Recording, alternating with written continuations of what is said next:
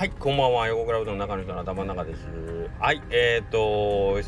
なんか、録音のボタンを押さずに、押さずにというか、押したのに取れてなくて、えー、無駄話を8分ほどしてましたけど、パッと見たら、何にも取れてなかったですね。ということで、同じことをもう一回同じテンションで話すのは僕にはとても無理なんですけど、頑張って、えー、同じように話したいと思いますとか言って、多分それは無理ですね。はい。えっ、と、昨日、一昨日ぐらいかな。えっ、ー、と一本電話かかってきましてですねアルバイトのことについて教えてください。横村さんアルバイトのことについて教えてください。って言って電話がかかってきたんですがえっ、ー、とそれが娘が、えっ、ー、とちょっとバイトしたいんだけど今高校生でえっ、と高校のそのアルバイト許可願いみたいな申請書あるじゃないですか。あれを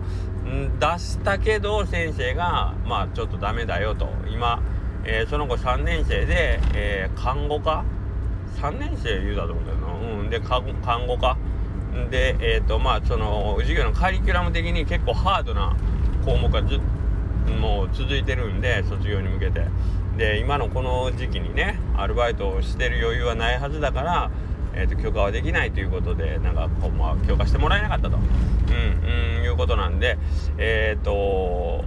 けど本人はえっ、ー、とまあ土日のねどっちか1日ぐらいだったらバイトしてもええだろうと思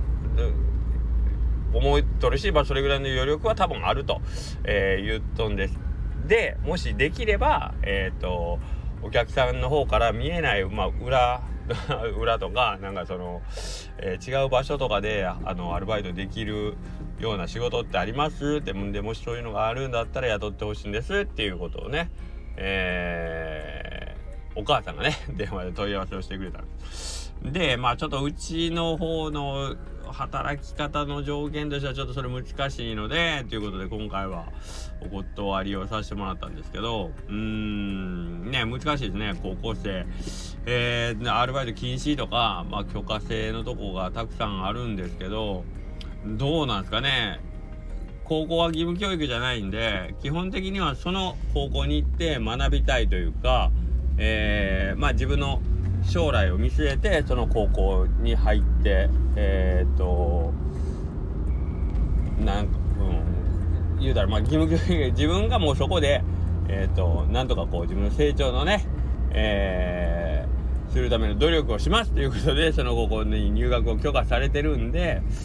はいまあ、学校がダメといえばもうしょうがないかなとは思うんだけどうん。けどまあ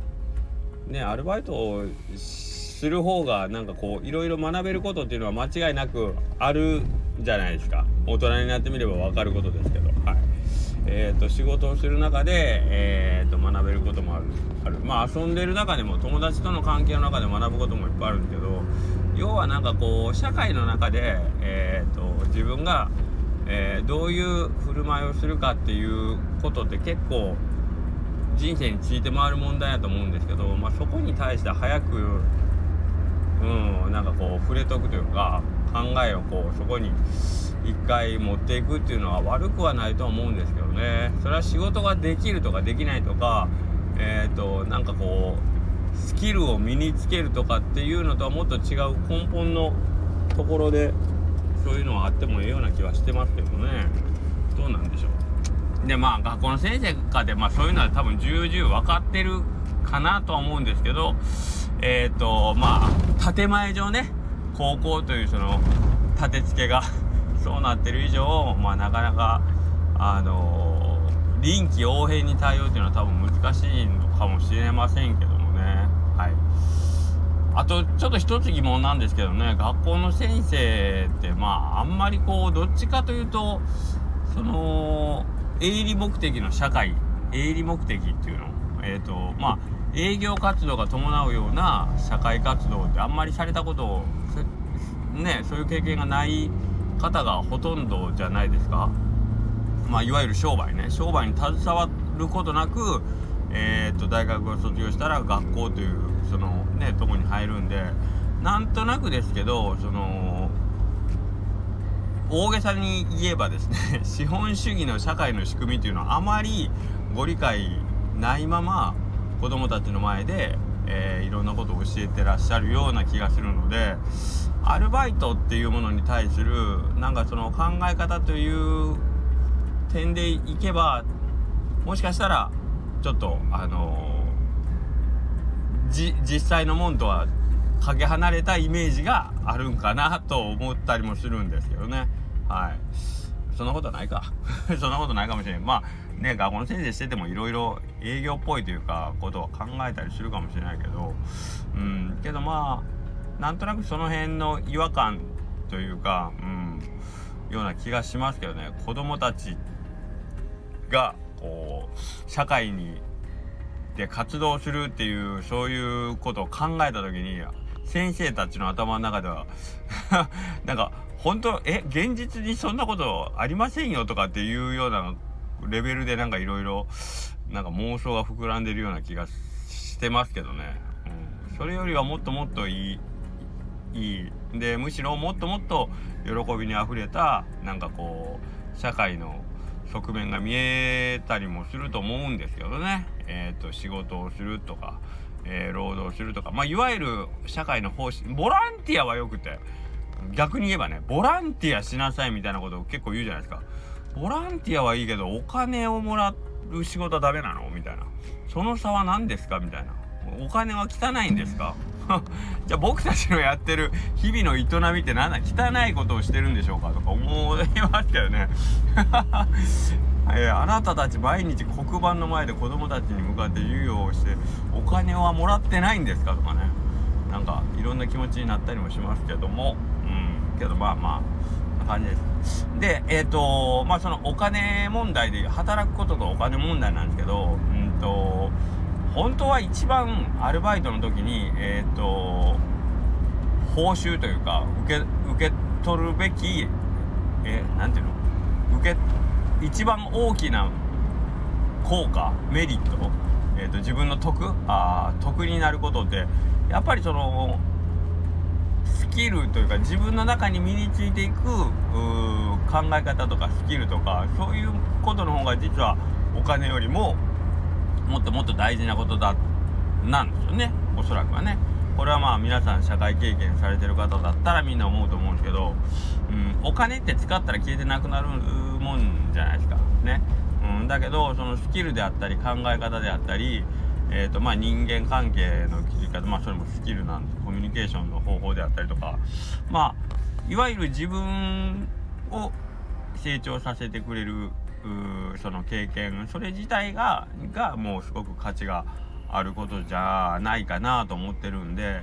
えー、っとまあ前もその話しましたけど時給が今最低時給なんぼですかね？930円ぐらいになってると思うんですけど香川県。はい。その時給が930円のお仕事と時給が1500円のお仕事でやっぱり1500円の仕事はやりたいっていうのが多分人の差がというか常だと思うんですけどそこの差額の、まあ、560円とか570円の差1時間で570円の差はえっ、ー、とトータルでその仕事で自分がこう身につく、えー、スキルとか技能とか職能とか考え方とかコミュニケーションとか人間関係とかそういう全部の得あなたの人生にとってのプラスのメリットみたいな部分をトータルで考えたら実はその1500円の時給の、えー、お仕事よりもはるかに930円のお仕事の方が自分にはこう価値のある仕事である可能性はありますからね、はい、それはアルバイト情報誌であったり、えーと、インターネットの求人広告であったりとかっていうのは見てても絶対にわからないので うんわからないのでこればっかりはやってみるしかないということですね。まあそう言っても1500円もらいつつさらにあの自分にとっても非常にメリットの大きい仕事っていうのも実際にはあるでしょうけどね。はいけどこれは、えーと、やってみないとわからないしそれをどう受け止めるかっていうその人の、えー、個々人の器にもかかってくることなんで、まあ、ちょっと一概には言えない。はいまあまあえー、と何の話からこうなったのか いつもの例によってわからないんですけど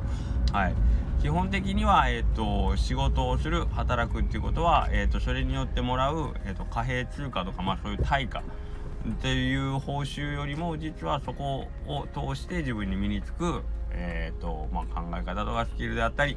えー、っていう形の自分へできるその吸収したものの価値の方が実は高いんだよと。そこもトータルで考えてお仕事選びみたいなのをした方がいいし、えー、できることならその辺に目を向けてもらうと,、えーと、高校でのアルバイト禁止であったりうんと学業優先するっていうその理由はわかるんだけど、えーと、その辺に対して理解が深まっていくんじゃないかなと思ったりもしますけどもね。はい。えー、まあここで僕が これ言ったところで誰がどこにどうやって届いていくかはちょっとわからないんですけども。はい。まあそんな感じでえっ、ー、と要はですね一人アルバイトをうちでしたいって言ってる子が今回採用できなかったよ悔しいよっていうお話でした。はいというわけでまた明日よろしくお願いします。あ一応今日から一応毎日言うようにしとこう。えっ、ー、と今週日曜日は横倉うどんの営業はえっ、ー、とちょっとお休みさせていただいてますのでえー、26日は堺での瀬戸橋記念公園の方で、えー、一応おうどんを売るブースの方でお仕事してると思いますので、えー、そちらの方に来ていただけるとありがたいです。はい。そんなわけでまた明日よろしくお願いします。失礼します。